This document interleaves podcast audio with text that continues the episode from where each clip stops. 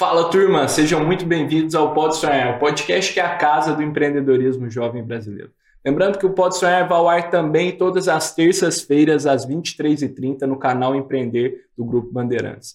E hoje estamos aqui com dois convidados mega especiais, Ana Paula e o Murilo. Pessoal, muito obrigado por terem aceitado o convite de estar aqui conosco. Um prazer enorme receber vocês. Opa, o prazer Imagina, é todo nosso. É uma honra. Muito obrigado pelo Vamos convite. Juntos. Boa. E a gente sempre gosta de começar, turma, aqui no Pode Sonhar, praticando nos nossos convidados a dinâmica de concisão inteligente. Vocês certo. estavam me contando no off aqui que foi um desafio resumir foi. a Honest Market em em 140 caracteres. Então, vocês puderem ler para a gente o que vocês escreveram, vai ser um prazer. Olha, eu vou te dizer que 140 caracteres realmente foi assim, a gente ficou na, na vírgula, sabe? Mas vamos lá. Resumindo o Honest Market Brasil. Honest Market Brasil é uma franqueadora de mini mercados para condomínios e empresas onde os próprios consumidores pagam pelos produtos. Animal. Acho que pelo menos dá uma resumida aí para o pessoal começar Perfeito. a se envolver com a empresa. Boa. E é isso, a gente vai trocando ideia e é muito interessante que a Honest Market é um é a segunda empresa aqui no Pode Sonhar que aposta nesse modelo de autoatendimento, uhum. em que uhum. os clientes são os responsáveis por fazer o checkout, realizar ali o, o pagamento. E eu queria que vocês começassem assim contando, começar o nosso papo sobre como vocês enxergam que é trabalhar com esse modelo de negócios no Brasil em que há essa cultura de desconfiança do outro, é, de que é, o brasileiro pô, tem índice de criminalidade alto. Sim. Como que vocês trabalham isso? Bom, primeiro que a gente instala ainda essas soluções dentro de ambientes minimamente controlados, né? Então tá. a gente está falando de instalação dentro de condomínios, de empresas, academias, coworkings, etc. Então tem uma certa barreira para poder acessar. Eu sempre brinco com os meus sócios que meu ideal é que a gente consiga instalar um Honest Market Brasil um dia na estação da Sé e que isso é realmente vá, vá funcionar. Hoje a gente não está lá como sociedade, mas a instalação de, de modelos que são baseados em honestidade é justamente para a gente começar a fomentar esse trabalho de base Exato. e ir fazendo essa mudança mais profunda dentro da sociedade. Sim. Mas respondendo diretamente, a gente trabalha realmente com uma questão de educação então a gente faz com que os consumidores entendam que a estação que está lá, né, aquela, aquela solução de mini mercado que está colocada lá à disposição dele, é uma via de mão dupla. Então só faz sentido aquela instalação existir se houver a contrapartida do pagamento pelos Exato. próprios consumidores, né? Senão é uma, uma, situação que não se sustenta e efetivamente aquilo vai ser, vai ser retirado. Legal. Mas é legal de compartilhar que até hoje a gente nunca teve uma solução que teve que ser desmobilizada por falta de pagamento. É então a gente tem sempre, eu acho que esse, essa lembrança, né, de que ah, mas isso vai funcionar no Brasil, mas isso aí é uma coisa estrangeira, até o nome do conceito acaba sendo em inglês, então as pessoas tendem a, tendem uhum. a achar que no Brasil isso não funciona. Mas é legal de ver justamente o contrário, porque a pergunta que os síndicos fazem, até os gestores, enfim, quando uhum. vão decidir, é: ah, mas se o pessoal pegar e não pagar? Aí a gente devolve a pergunta: você pegaria? Aí o síndico fala: não, eu não pegaria. Tua esposa pegaria? Teu marido pegaria? Não, não, meu filho também não.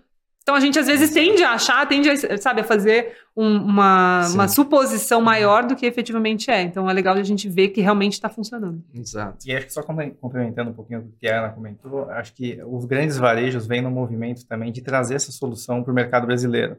Então, você pega grandes redes como Pão de Açúcar, é Carrefour, eles começaram a implantar esse sistema de autoatendimento, o que para o nosso mercado é fantástico, porque acaba ajudando Ajuda. A conscientizar o consumidor de como fazer e que isso é uma realidade já para a gente, não é que é futuro, é presente. Exato. Boa, animal. É, esse, esse exemplo do pão de açúcar lá em casa, lá perto de casa, tinha um que, cara, impressionante o quanto a fila, assim, a fila diminuiu depois que instalaram mais caixas de autoatendimento, sabe? As coisas fluem muito mais. É, isso traz valor demais e incentivar essa cultura vai trazer cada à medida que as pessoas ficarem mais familiarizadas com usar essa tecnologia a seu favor, isso ajuda demais a indústria como um todo, né? As pessoas Sim. vão se ajudando. Isso é Porque é a gente bacana. fala que o nosso, nosso objetivo é otimizar o, o nosso maior ativo, que é o tempo. Exato. Porque é uma coisa que você não dá, não empresta, não compra, é. não tem como a gente fazer isso, né? Então,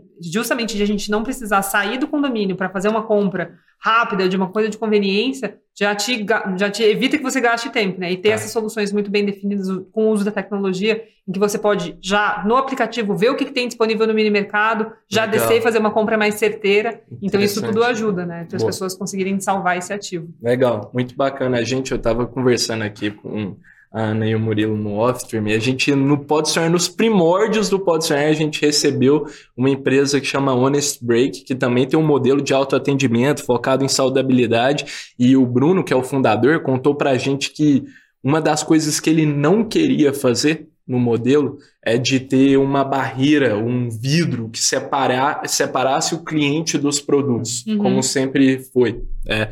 E e aí ele queria justamente quebrar isso. E eu queria que. E eu sei que tem várias. Pô, é, aquelas vending machines, né? aquelas máquinas que são autoatendimento, mas você não consegue, não é honesto, né? Não, não é um é mercado honesto. honesto. E aí eu queria que vocês contassem para quem não está familiarizado como que é o modelo da Honest Market e como uhum. que vocês é, trabalham. Qualquer pessoa pode entrar, tem que ter o aplicativo baixado no celular, como que funciona? Legal. Bom, a gente tem algumas diferenças para a questão da, da vending machine, né? Acho Boa. que foi. O Honest Market ele acaba sendo uma evolução da vending machine. Claro que em algumas determinadas situações, como essa que eu estava citando, da estação da Sé, né? A gente ainda tem uma vending que pode estar tá funcionando Sim. e a gente não tem como instalar um Honest Market é. ainda. Mas basicamente, o número de SKUs, então o número de produtos que ficam à disposição num mini mercado é muito maior do que por mais que eu tivesse uma replicação daquelas, daquelas geladeiras, é. É, armários, enfim, de vending, né? Uhum. E a experiência para o consumidor realmente é muito diferente. Muito. Então, ele conseguir pegar o produto, uhum. virar, deixa eu ler a tabela nutricional, deixa eu ver a lista de ingredientes, deixa eu ver data de validade, sabe? E até conseguir... a sensação, né? Exatamente. A sensação de você não ter um vidro que te separa daquele produto. Sim, é, é. isso faz muita diferença. Então, é. assim, resumindo a questão da Honest, né, para responder a tua pergunta, a gente instala mini mercados e mercados de conveniência em condomínios residenciais e empresas. Então, os produtos todos ficam à disposição, as gôndolas são todas abertas, uhum. geladeiras, freezers, enfim, e os consumidores pegam o produto e eles escaneiam o código de barras ou pelo aplicativo no celular ou direto no totem de pagamento que fica em toda. Fica lá. Exato. então todos... não necessariamente precisa ter o app. Não necessariamente precisa ter o app. E a gente fez isso pensando justamente em se tornar uma empresa inclusiva. Porque tem pessoas mais é. idosas que não têm necessariamente a mesma habilidade que a gente tem. Então, tem uma questão de uso de tecnologia associada? Sim, com certeza, porque é ela que viabiliza o nosso negócio de ter lá um, uma tecnologia que está substituindo a necessidade de um atendente, uhum. de um funcionário, né? Então, a tecnologia cumpre esse papel. Mas uh, o uso do totem no ponto de venda é muito similar ao que as pessoas já estão mais acostumadas na sociedade. De, ah, eu vou no shopping, eu vou pagar o estacionamento do shopping e é direto na é maquininha, isso. assim, para tu passar. Acho, é muito raro, muito raro, ter shopping ainda que tem o caixa, né? O guichê de estacionamento. Pode até ter um para versus 20 máquinas espalhadas, né? É. Então, esse modelo de escanear alguma coisa, tem um input, né? Eu vou escanear alguma coisa, vai aparecer na tela, eu vou seguir os passos na Mega tela. Simples. Fazer check-in no, no totem também no aeroporto, que as pessoas têm que colocar um código do localizador. Então, de novo, tu dá um Sim. input e tu segue no os supermercado escanear para ver o preço Exato, também, né? é. Então, de ter esse modelo mais é. próximo ainda. Claro, dá para utilizar Legal. com certeza no nosso aplicativo, e, mas a ideia é que isso esteja integrado dentro do modelo tanto da empresa e da área de convívio da empresa, quanto do condomínio. Então a gente Legal. tem isso instalado em hall, tem isso instalado em salão de jogos, tem alguns locais em que não tem espaço dedicado que a gente instala containers, soluções modulares, que é justamente para fazer parte ali do condomínio que as pessoas possam utilizar. Sensacional. E aí acho que só para complementar também claro. o que a Ana já colocou, é, quando você olha a evolução do mercado de vending machine para o nosso, a vending machine tinha uma limitação muito grande com relação à quantidade de produto e tamanho de produto. Então quando a gente traz uma solução de microconveniência, seja para espaços residenciais ou corporativos, a gente consegue ampliar muito o portfólio que a gente vai oferecer para o consumidor, considerando as várias ocasiões de consumo. Porque quando a gente está na, vou dar um exemplo aqui, num condomínio, às vezes a pessoa vai consumir à noite quando chegou do trabalho. É. Mas, na, mas a loja que está dentro do, de um escritório, a pessoa pode consumir de manhã, no almoço, à tarde, antes de ir para casa. Exato. Então a gente captura o consumidor em vários momentos com categorias diferentes de produto, que fez a gente ganhar um espaço muito grande no mercado. Sim, Sim. boa. E é muito legal também o conceito de você caminhar dentro da loja, assim, Sim. né, e tal. Você tem experiência, tem mais pontos de contato do que simplesmente um, um armário, assim, que você digita, clica uns botões é. ali para cair. É outra é outra, é outra experiência, é, é outra experiência. É. Boa. E turma, eu queria, eu lembro que o Bruno lá da Honest Break contou pra gente sobre o que você estava falando, Ana, que mesmo assim nunca tiveram que fechar uma loja porque não estava recebendo os pagamentos e tal. Vocês têm esse número? Qual que é a taxa de pessoas ou a, a cada quantas pessoas uma deixa de pagar? Vou deixar o Murilo é. responder, é. que é diretor financeiro, que ele acompanha esse número ali, ó, na ponta do lápis. Na unha. É, a gente chama esse, esse número de, de taxa de ruptura dentro do nosso ruptura, modelo de negócio, tá. exato. E para a gente ser ultra transparente com o nosso franqueado, a gente apura essa ruptura em nível nacional de todas as nossas lojas. No plano de negócio, quando a gente comercializa a franquia, a gente considera uma taxa de ruptura de 2,5%. Então já considera produtos que são pegos na loja e não são pagos, produtos que perderam ali em função de validade, ah, também entra isso. Também Sim. entra. Ah, e algum produto tá. que de repente quebrou. Você imagina se chegou é. ali com um azeite, o azeite caiu, quebrou. Ou seja, a taxa de furto, assim, é menos que isso é ainda. Inferior é a 2,5. É inferior. Então Entendi. a gente já considera Nossa. os 2,5 e essa taxa desse furto já está englobado aí nessa taxa Legal. de 2,5. Então, a gente costuma dizer que da Coca-Cola ao McDonald's existe ruptura. Todos os negócios têm algum tipo de desperdício. Verdade. A gente olha isso como um desperdício, só que o nosso, nosso modelo ele tem tanto, tanto upside, ou seja, pontos positivos em relação de você não precisar de um funcionário para poder atuar, Legal. o que facilita muito o modelo. Ter uma ruptura é muito pequeno quanto uhum. tudo que o modelo traz, entendeu? Legal. Todos os benefícios. Só de você ter que ter um atendente, por exemplo, na loja para ficar controlando e não e evitar ter essa perda, te sairia, te custaria muito mais caro do que esses 2,5%. Né? Entendi, né? entendi. Isso também gera eficiência operacional, mesmo claro. com os 2,5%. Exatamente. Legal. Muito bacana, turma.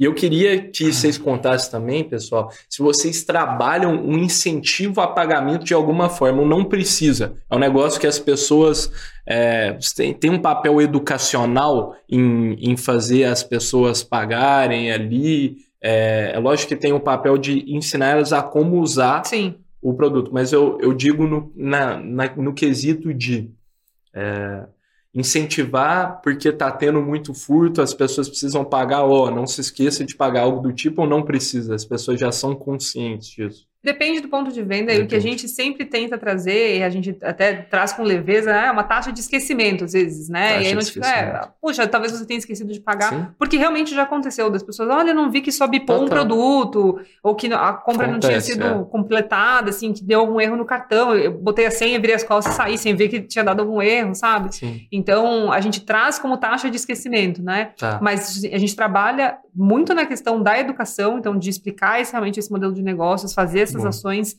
eh, de forma antecipada, de forma, de forma, preventiva, e caso aconteça, daí sim, a gente avalia quem foi, né? A gente pede uma identificação do morador e entra em contato direto com o morador. E é basicamente isso. Olha, acho que aconteceu algum problema aqui durante ah, esse processo entendi. de compra, então tá aqui os Legal. dados, como que você pode fazer o pagamento e regularizar essa situação.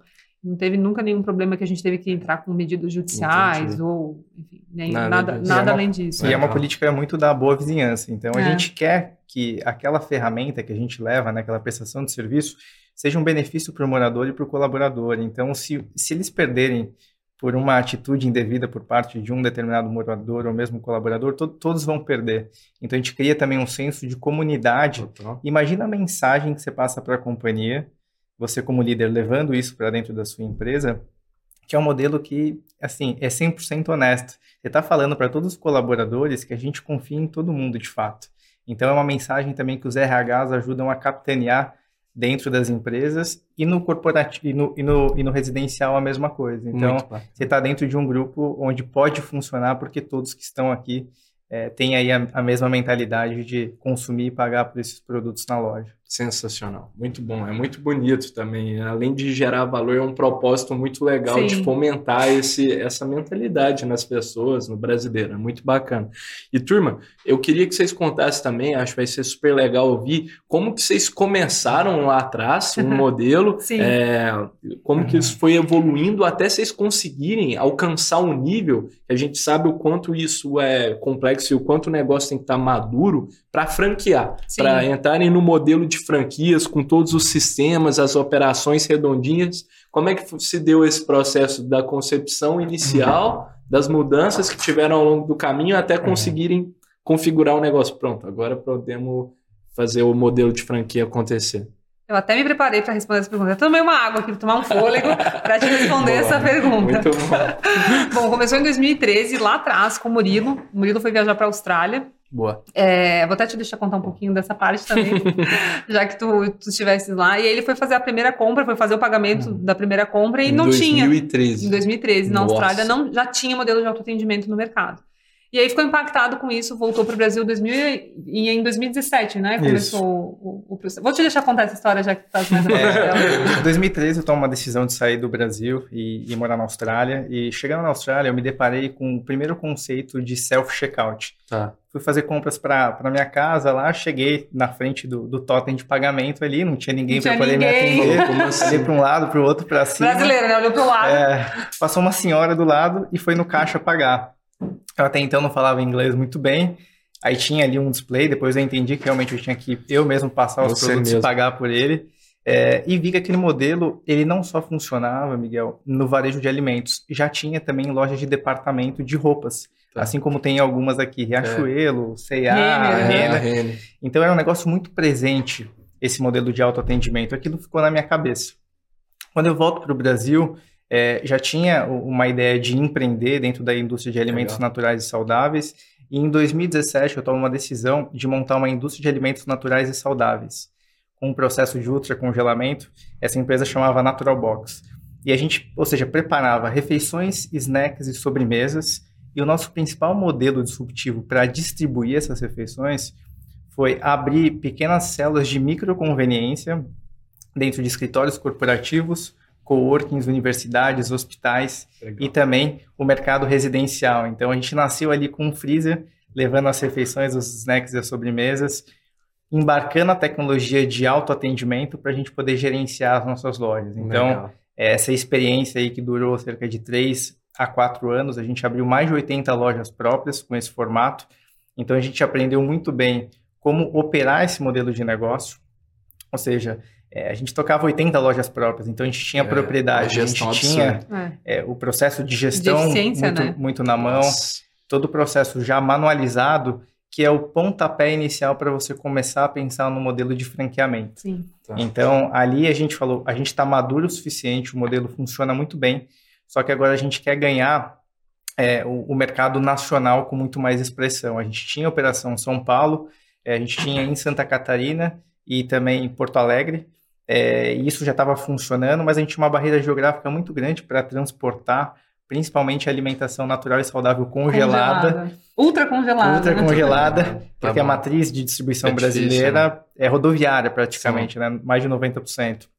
E o frete, por ser um produto de baixo valor agregado, ele quase que inviabilizava a operação. Entendi. Então a gente falou qual que é o modelo mais inteligente para a gente crescer é, em nível nacional. Foi então que a gente começou a formatar o nosso modelo de negócio para se, se, tornar franquia.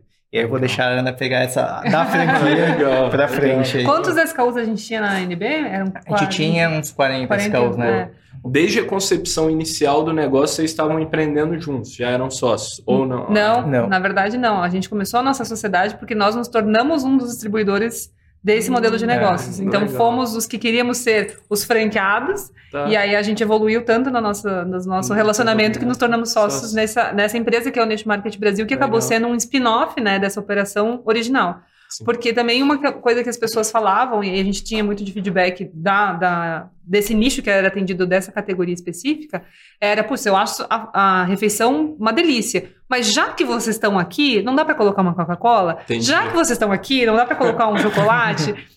Só que a história que era contada pela marca, o, a embaixador, é, era muito relacionada à questão de saudabilidade. Então, não tem como eu atrelar, vender uma Coca-Cola com essa refeição sem sódio, sem açúcar, sem conservantes e tudo mais. Então, a gente resolveu justamente fazer um spin-off, né? Fazer um braço dessa operação. Olhando para hoje, a gente tem mais de 4 mil SKUs cadastrados em ah, cada média, é, média de operação, dependendo do número de, de apartamentos ou de funcionários, mas gira em média de 300 a 500 SKUs por é, por, por conveniência, é. então tá. é legal que a gente também tem essa lista de produtos e a gente vai fazendo essa adequação de mix que é adequado e que é de intenção dos consumidores de comprarem Locais. na loja. Legal. Mas voltando para a parte da franquia, então a gente se tornou primeiro quase um franqueado e, e já rapidamente olhou que tinha modelo, tinha oportunidade para expandir através desse modelo de negócios. Tá e porque a gente já tinha know-how de como fazer isso, trabalhando muito proximamente junto do Murilo, e a gente, eu tô falando porque tem mais um sócio, tá? Sim. Somos eu, Gustavo e o Murilo. Boa. Então, o Gustavo não tá aqui hoje, mas um ele abraço tava. É, Gustavo. um abraço é. pro Gustavo. Abraço. ele tava junto na operação desde o dia que a gente realmente começou a fazer isso. Então, a gente começou a olhar para essa oportunidade de, de modelar isso para que seja aplicado em outras, outros Legal. lugares. Isso tudo vem com uma preocupação gigante principalmente focada na parte de viabilidade financeira, porque eu acho que ainda existe ah, vamos fazer, vai dar certo, e Sim, o pode sonhar, fé, tá né? muito no nome, né, da, do, sonho, do sonho de vamos, da emoção, vai dar certo, vamos fazer acontecer. E no final das contas, tem que passar a régua ali e o que deixa tem que ser positivo, né? Sim. Então, de fazer uma análise de viabilidade que realmente fizesse sentido e, principalmente, que eu acho que o papel principal da franquia é de ter as manualizações, as operações, como que a gente vai replicar exatamente esse modelo para que ele tenha maior chance e maior índice de sucesso onde quer que seja que ele esteja instalado. Né? Então foi legal. uma preocupação nossa desde o início e toda a formatação foi feita por nós. Motivo pelo qual hoje a gente até tem uma outra empresa no grupo, que é a Expand Brands, uhum. que justamente olha para análise de viabilidade, formatação de franquias e expansão desses negócios, para a gente realmente ver se a ideia que tu tem, da loja que tu tens hoje, da pizzaria que tu, tá, tu tá, que tu montou, enfim, se ela tem chance de ser um, um negócio franqueável, se ele é franqueável ou não. Tá, né? ou não. E a gente tá aí com mais de 180, estamos para bater 200 franqueados esse mês. Animal. Então, realmente, o modelo se provou não, é, não só uma ideia, né? Não só o sonho que a gente tinha, Sim. mas ele todas as etapas em que a gente precisou se planejar. A gente estava falando de planejamento é. aqui antes, né? Que a gente precisou realmente se planejar foi justamente para atender essa malha e todos esses franqueados e como que a gente consegue cada vez mais melhorar a eficiência, melhorar o atendimento na ponta e melhorar a experiência do consumidor, que é quem vai trazer e puxar essa Exato. demanda.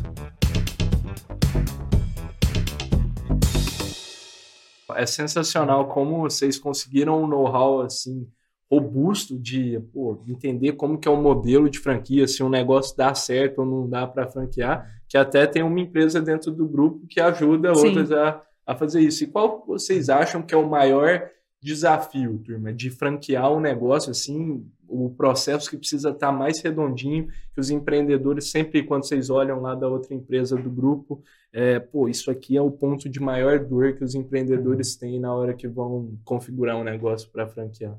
Eu não sei se a, a, se a, resposta do Murilo vai ser a mesma Legal. que a minha, mas na minha seria, seriam dois aspectos principais. É análise de viabilidade, realmente, acho que isso eles precisam ter todas as informações contábeis e fiscais para ver se o modelo dá certo. E o segundo, que eu acho que talvez. O segundo, que talvez até seria em primeiro lugar, que é a questão de padronização. Então, padronização. padronização. Isso precisa estar muito bem padronizado para que o modelo seja replicado. Não adianta, eu vou usar o exemplo da pizzaria, né? Eu, não adianta eu fazer uma pizza de um jeito se eu não tenho qual é o padrão, não sei quanto de massa vai, quanto é. de molho ele precisa, quanto tempo ele fica no forno, qual que é o custo desse, desse produto.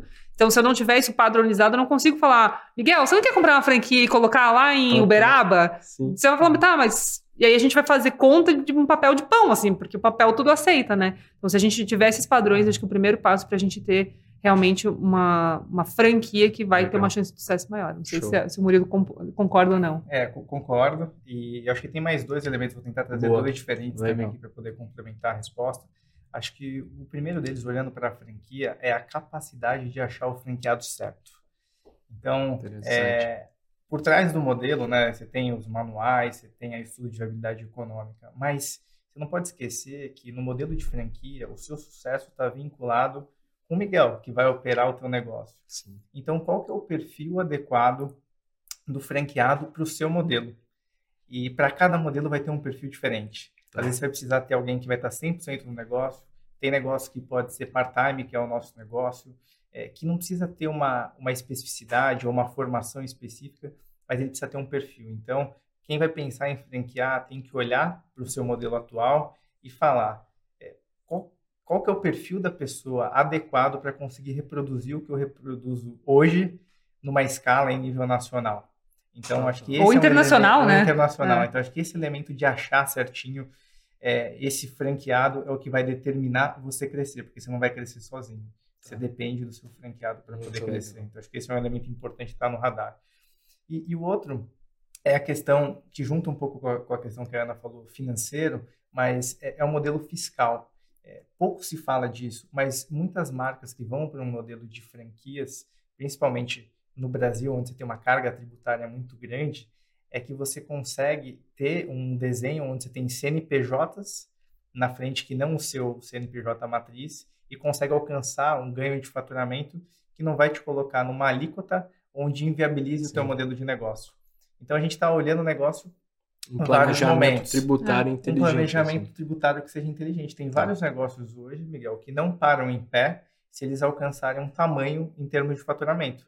Só que se eles tivessem um modelo de distribuição via franquias para sua expansão, ele poderia ter um modelo muito saudável financeiramente. Então, é algo para poder pensar quem já tem um modelo de negócio é, que não está conseguindo escalar ou pensar, não, eu preciso abrir mais uma mais um CNPJ para distribuir é. meu faturamento, que não é correto. É. Então, você tem que pensar a forma mais inteligente correta de fazer isso para não incorrer em nenhum risco. Que legal, que bacana, pô. Essa é uma não óbvia, né? Que as pessoas às vezes não param para pensar sobre, é, pô, a carga do Brasil é, é absurda, Sim. carga tributária, então um planejamento inteligente pode viabilizar um negócio em patamares muito elevados, muito legal Sim. isso.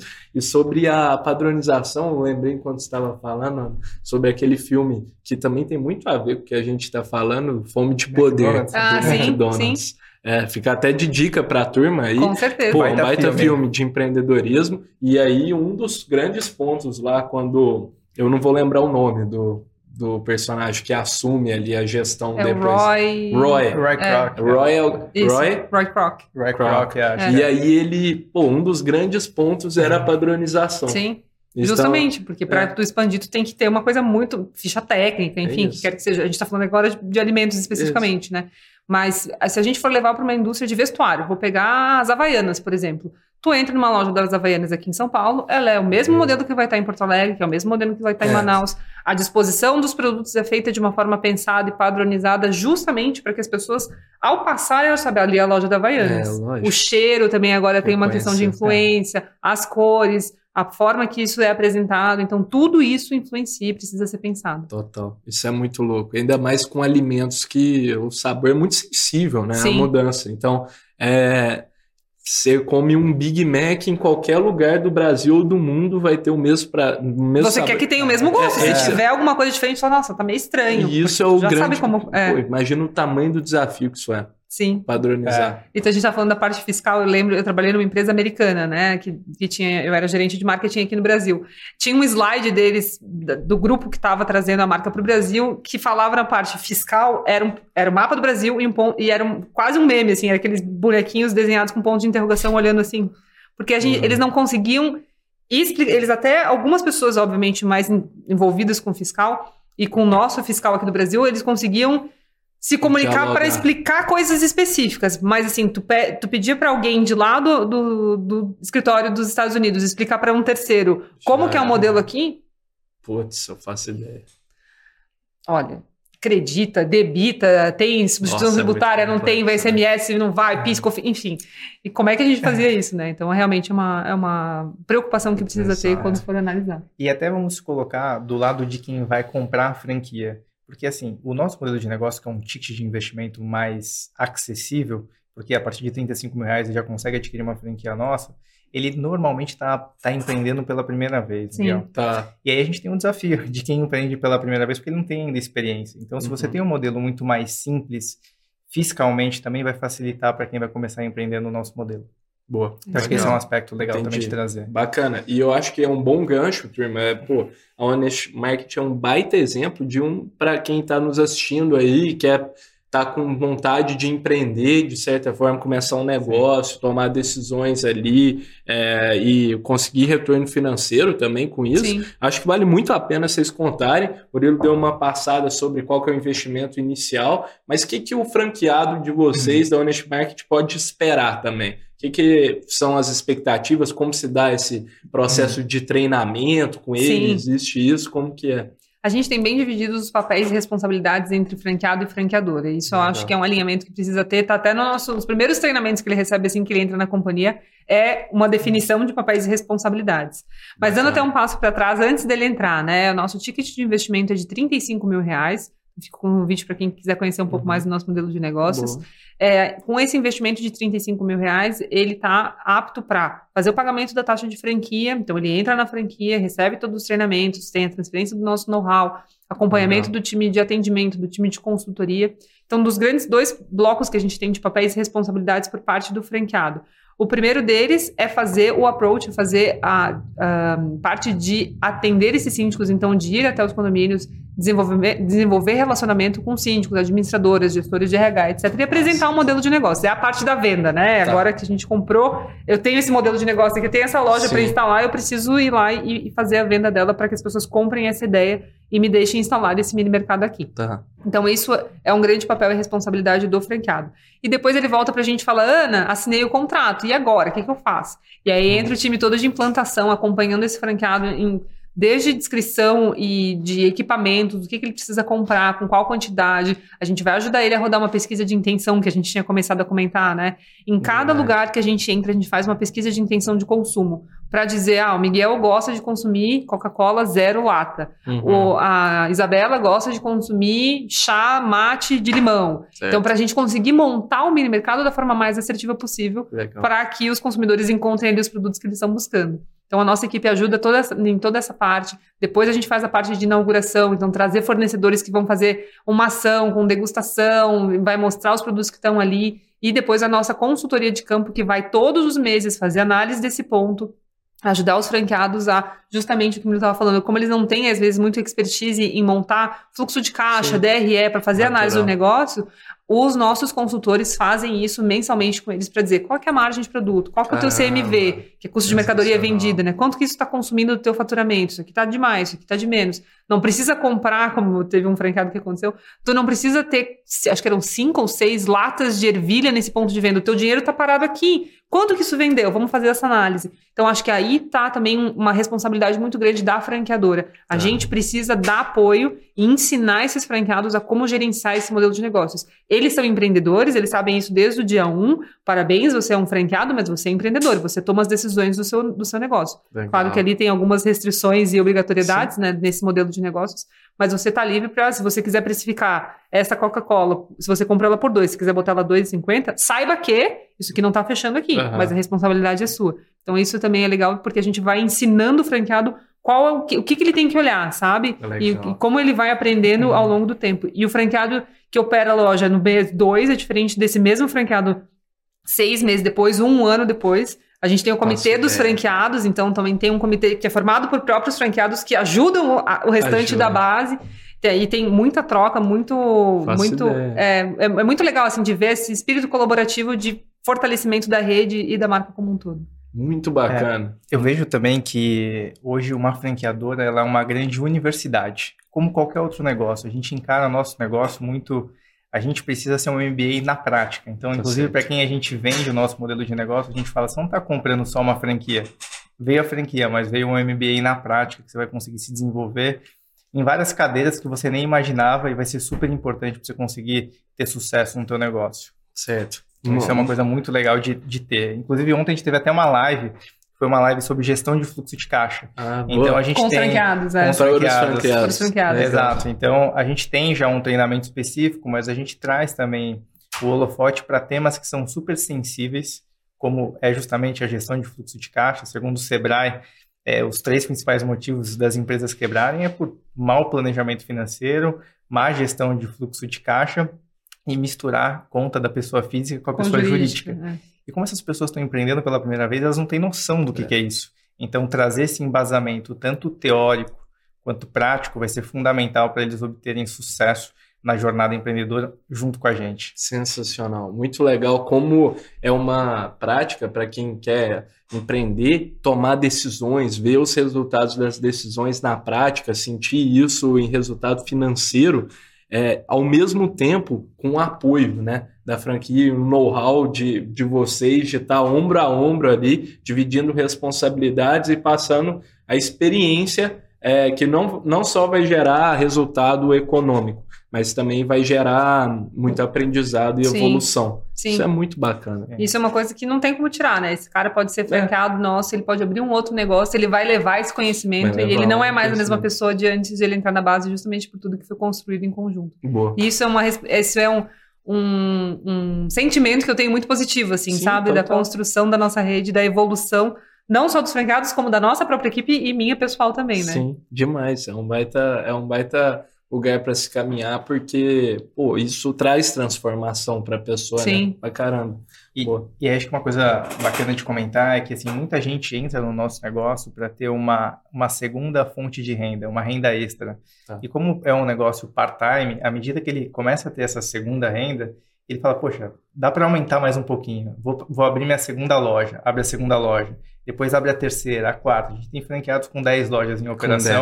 Que acabaram se transformando o que era um CLT hoje num empreendedor. É. Então, isso é muito legal ver o desenvolvimento deles Bacana. crescendo. E dá para começar com um, acho que isso é o mais legal. É democrático então vale a pena conhecer um pouco mais da Honest. Legal, muito bom, turma. Agora, vocês estão vendendo aqui maravilhosamente bem a Honest. Agora chegou num quadro clássico Vamos aqui lá. do Pode Sonhar, no qual a gente desafia os nossos convidados a venderem um objeto inusitado. Sim. Bastante inspirado Tô naquela curiosa. cena clássica do Lobo de Wall Street, em que o personagem interpretado pelo DiCaprio pede para um dos funcionários vender a caneta. A caneta. You can sell anything. Sell, sell, sell me this fucking pen right here. You can sell anything, sell that. Go ahead. Aí aqui a gente troca a é. caneta por objeto surpresa e o objeto da vez foi um gel desses de mão, mas ele tá vazio. É um gel anti, é a embalagem do gel antisséptico desses assim de de mão, de, de higienizar as mãos. Mas tá ele tá vazio. Ele tá vazio. Ele não tem conteúdo ali ainda. Não tem conteúdo. Vocês vão ter que vender ele vazio. Eu tô vendendo só a embalagem? Ele tem que ser você de gel? Você pode usar sua criatividade. Se você quiser vender como a embalagem, se você quiser vender algo como algo para eu colocar dentro. Sou sinestésica, posso segurar? Claro, é seu. É seu. A gente vai vender em conjunto, então. Então, é vamos fazer um pitch? Vamos fazer um pitch. Enquanto eu vou dando um tempinho vocês tá. pensarem, enquanto eu vou dando um recado aqui para as marcas que queiram nos apoiar no Pode Sonhar, dar voz a mais jovens empreendedores que estão agregando valor, criando soluções super bacanas aqui para o Brasil. Não hesitem em entrar em contato conosco na descrição desse episódio no nosso canal do YouTube, no Pode Sonhar Podcast, tem um formulário e um e-mail. Nós vamos ficar muito felizes em trocar essa ideia com vocês. Fechou? E aí? Tem sai coisa boa? Não, pode. é livre? Tomem o tempo de vocês. Miguel, quero te apresentar hoje essa embalagem. Olha que pequena. Ela cabe dentro do seu bolso. Tá. Inclusive estava dentro do seu bolso. Tava é, dentro, é, do, dentro bolso. do bolso. Ela é ideal para você colocar em lugares pequenos. Bolsa de mulher, que às vezes é grande, às vezes é pequena. Você tem a oportunidade de levar isso para qualquer lugar. E eu acho que o diferencial é que, além do tamanho, você pode colocar o que você quiser aqui dentro. Então, tá. você pode colocar álcool gel quando você for sair, você pode colocar hidratante, você pode colocar, quando você for viajar, shampoo, é, creme para cabelo. Então, a oportunidade de você usar esse, essa embalagem, ela tem diversas, é, diversas oportunidades e diversos momentos. Então, você vai comprar uma coisa que não vai ficar atrelada para você usar uma vez só. Você vai conseguir tirar o maior proveito disso aqui com uma única compra. Versátil. É um produto versátil. versátil muito versátil. Mandaram bem, tá? E aplica para vários públicos. Pode ser homem, pode ser mulher, pode Total. ser, enfim. Total. Boa, eu tô passei, com... passei? Passou, vou comprar, vou comprar. eu tô com dentro lá no, lá no carro, pô, tá vazio um mó tempão, agora tem que dar utilidade. É. Agora que eu comprei tem que dar utilidade. Eu sou cheio de reaproveitar os, as tá coisas, certo. por isso que eu fui nesse pitch também. Tá certo, muito bom. E a gente repassa esse desafio. Para quem está nos assistindo, então, se vocês acham, conseguem vender aqui essa embalagem de álcool gel melhor que a Ana e o Murilo, mandem uma DM para a gente lá no Pode Sonhar PDC no Instagram, que nós vamos ler a melhor resposta. Boa, quero ver. E um episódio adiante aqui, a gente manda para vocês. Quero ver, quero Fechado. ver. Tá aí lançado o desafio. Tá lançado o desafio. Boa. E turma, eu queria, a gente está caminhando já para o final do nosso episódio, a gente sempre gosta de fazer uma pergunta para todos os nossos convidados, que é onde é, vocês sonham em chegar no horizonte de tempo que vocês quiserem estabelecer. Então, em dois, em cinco ou em dez anos.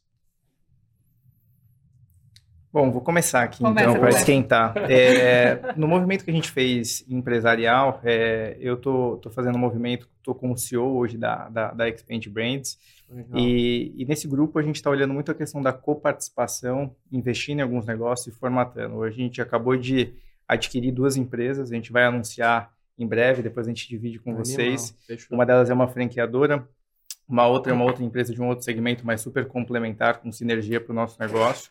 É, eu entendo que a gente vai estar tá investindo em alguns negócios, e eu estou falando como sociedade aqui, é, olhando um pool de negócios que a gente quer, quer investir, é, levando produtos e serviços que estão alinhados com, com os nossos interesses, as coisas que a gente acredita, que é mudar a vida das pessoas para melhor. E eu acho que o modelo de franquias é muito bacana trabalhar nele, porque a gente é apaixonado por empreendedorismo.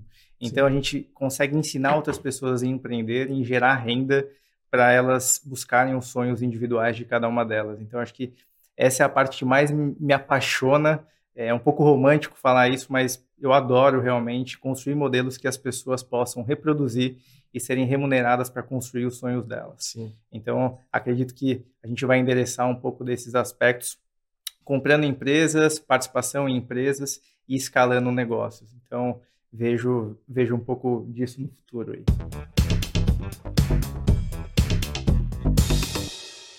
Legal, boa. E configurar franquias. É, a gente estava falando um pouco sobre isso. Configurar negócios para franquear, aliás, é, é para qualquer negócio, dá para fazer isso com qualquer coisa ou não. Existem os negócios certos para franquear. Existem muitos modelos em alimentação, né? Acho que talvez são os mais famosos que me recordo. Bens de consumo, vocês deram um exemplo, Havaianas e tal. Existem negócios que não foram feitos assim para franquear. Uh, olha, Miguel, eu acho que não necessariamente não foram feitos para franquear eu acho que o que precisa existir é a análise dessa viabilidade. E aí pode ser que a melhor forma de expandir não seja através de franquias. Ah, então, eu acho que existe essa diferenciação. Assim, é uma coisa também que a gente toma de partido quando a gente está fazendo essa análise de viabilidade. Cara, talvez franquia, um pouco daquilo que o Murilo tinha comentado sobre o cenário fiscal, de trazer algumas coisas, alguns elementos que a gente realmente olhe dentro dessa consultoria que a gente faz e fala, olha, talvez para cá não seja melhor não seguir com franquia, aqui através de representação, aqui através de modelo próprio. Então, acho que pode ser que as empresas seja que a empresa seja franqueável, né, no, quando a gente analisa, mas uhum. tem alguns pontos estratégicos que talvez não seja o melhor modelo é, de negócios. Tá. Todo negócio tem um grau de franqueabilidade. Acho que a gente responde bem essa pergunta. Então Legal. tem negócios muito mais franqueáveis e tem negócios menos franqueáveis. Obviamente o menos franqueável é o que tem o maior risco desse modelo não acontecer. Então a gente tem até uma tese, uma metodologia própria da Expand que a gente reúne quais são os principais aspectos para fazer um modelo franqueável e a partir dele a gente consegue tomar uma decisão se isso realmente para em pé no aspecto financeiro, operacional e de expansão. Legal, show. Muito bacana, turma. E a gente viu também, nos preparando aqui para o episódio, turma, que vocês dois, Ana e o Murilo, fazem muitas postagens aqui no LinkedIn, é, pô, publicam conteúdo, etc.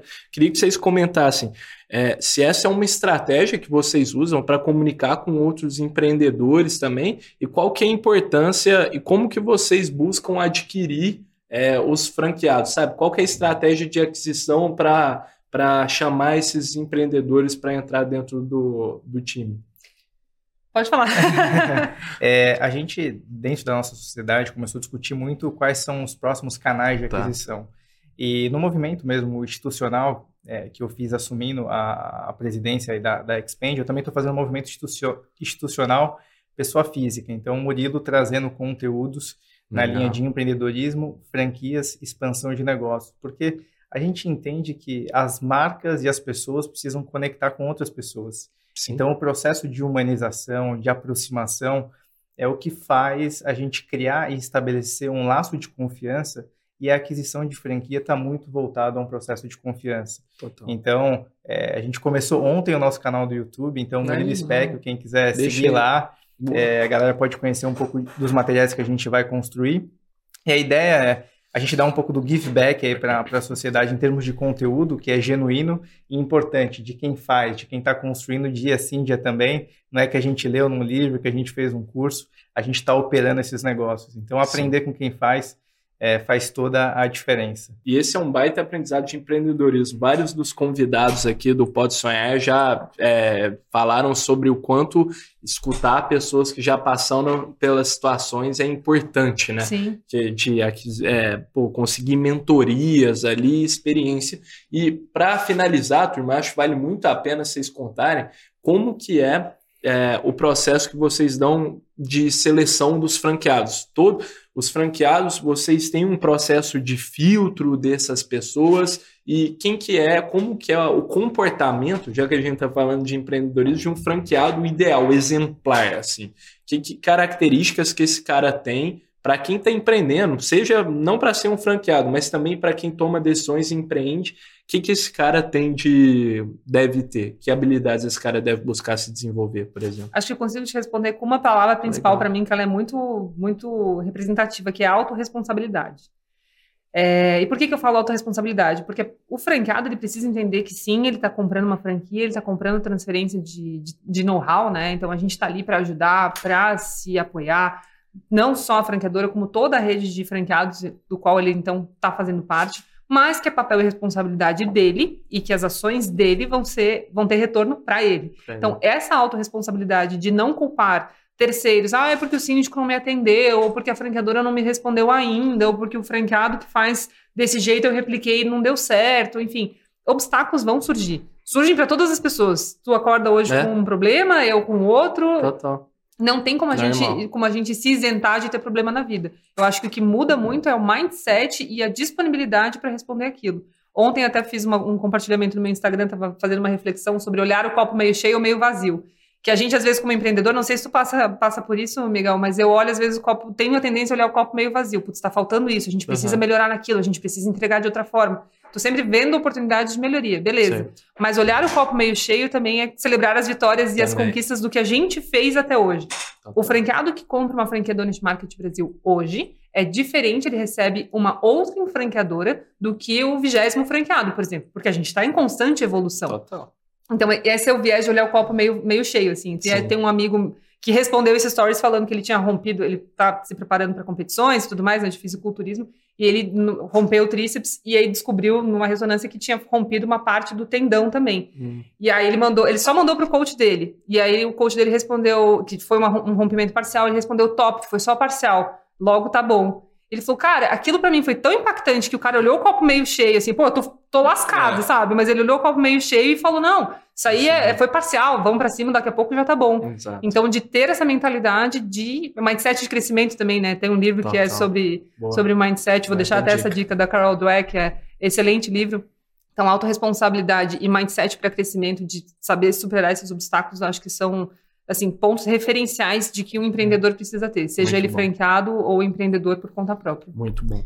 E o que não é fácil achar no franqueado. De tá? jeito nenhum. E principalmente nas conversas preliminares. Obviamente a gente tem uma parte técnica de olhar um pouco o comportamento quando a gente vai trazer um, um franqueado, mas também tem o básico, né? Então, antecedentes criminais, a gente faz uma consulta para saber quem a gente está trazendo para a nossa rede minimamente tentar pegar algumas referências para trazer alguém já mais inclinado, indicado, e a gente sabe que às vezes muitas redes nascem não com o perfil adequado de franqueado, mas ela começa a entender nesse meio do caminho e ajustar. Então, é, a gente ah, tem muita preocupação entendi. em sempre ajustar, porque essa base também pode se reciclar ao longo do tempo. Imagina uma marca grande como a Chili Beans, com é, mais de 900 é marcas. Quantos franqueados não passaram por lá para que eles chegassem no modelo mais adequado. Você pegam marcas super consolidadas como Cacau Show, é, às vezes você não consegue nem entrar como novo franqueado. Eles pegam os próprios os franqueados da rede é. que já estão, que conhecem muito bem o modelo, estão super acostumados Entendi. com o modelo de atuação, para que eles continuem essa expansão, para aumentar a taxa de sucesso caro, assim, também, em, em novas também. lojas. Então, por isso que eu trouxe na, naquela sua pergunta assim a importância de selecionar o franqueado correto Total. e o perfil vai determinar o sucesso do teu negócio como franquia. É, muito bacana, porque todo se tem uma constante aqui no Pode Sonhar, a gente pô, já conversou com mais de 60 empreendedores, uhum. é que são pessoas que fazem o negócio. Então, Sim. essa lição de que é o franqueado e a determinação, a autorresponsabilidade que ele tem diante do negócio, a postura dele, é o que determina o sucesso disso. Então, isso é muito legal, né? É, a gente precisa olhar isso por uma postura não só profissional, mas como perante o restante da vida, né? Exato. O que, que você está fazendo para sua vida ser diferente se, ela, é. se você não age de alguma outra forma? E os, os, a galera lá da, da, da, nossa equipe da Honest Market Brasil, sempre me ouve falar que um CNPJ é composto de CPFs. Exato. Então, por mais que seja um CNPJ que só tem um sócio, né? Aquele franqueado vai estar operando sozinho. Ele é sim, ele ainda é a cara da empresa dele. Então, ele é responsável pela cultura da empresa dele, de como ele está se portando, de que tipo de mensagem ele está passando. Então, isso precisa ficar muito claro para os franqueados que, por mais que ele esteja comprando, no nosso caso, uma franquia que é um modelo de negócios bem estabelecido com padrões, ele é responsável, responsável, por implantar e por fazer isso dar certo, e por, por fazer essa troca, sabe? Trazer os problemas para dentro da franqueadora no espírito colaborativo. Olha, eu tenho essa situação, como é que eu transponho é, isso? É isso? E não assim, olha, eu tenho esse problema aqui. Se eu pudesse deixar uma mensagem, é empreender não é sobre ter um CNPJ, é sobre ter atitude. Então, acho que a atitude Total. muda muito na forma de fazer. Muito bom forma brilhante de encerrar esse episódio. Pô, muito obrigado, turma, por terem aceitado o, o, convite aqui. Pô, foi um prazer gigante. Ficaria aqui por horas. Adorei a gente mesmo. também. Muito. Adorei obrigado mesmo. pelo convite. Espero que a audiência tenha gostado aí e conhecer aí as nossas redes também. Boa, fechou. A gente fechou? vai deixar tudo aí na descrição para a turma também. Legal. Obrigada, obrigado, gente. Turma. Muito, Valeu, muito gente. obrigada, Miguel. Boa. Então, turma, para você que ficou até aqui, muito obrigado por ter assistido esse episódio. Não se esqueça, caso você tenha curtido, de dar like nesse vídeo, se inscrever no nosso canal e, do mais importante, comentar o que você achou. Lembrando que o Pode Sonhar vai ao ar todas as terças-feiras no canal do YouTube do Pode Sonhar Podcast, em todos os streamings de áudio, no canal do YouTube do Poder 360 e no canal Empreender do Grupo Bandeirantes. Fechou? Vejo vocês na próxima. Tamo junto. O Pode Sonhar é uma produção em parceria com o Poder 360 para o Poder Empreendedor, uma editoria do jornal digital Poder 360.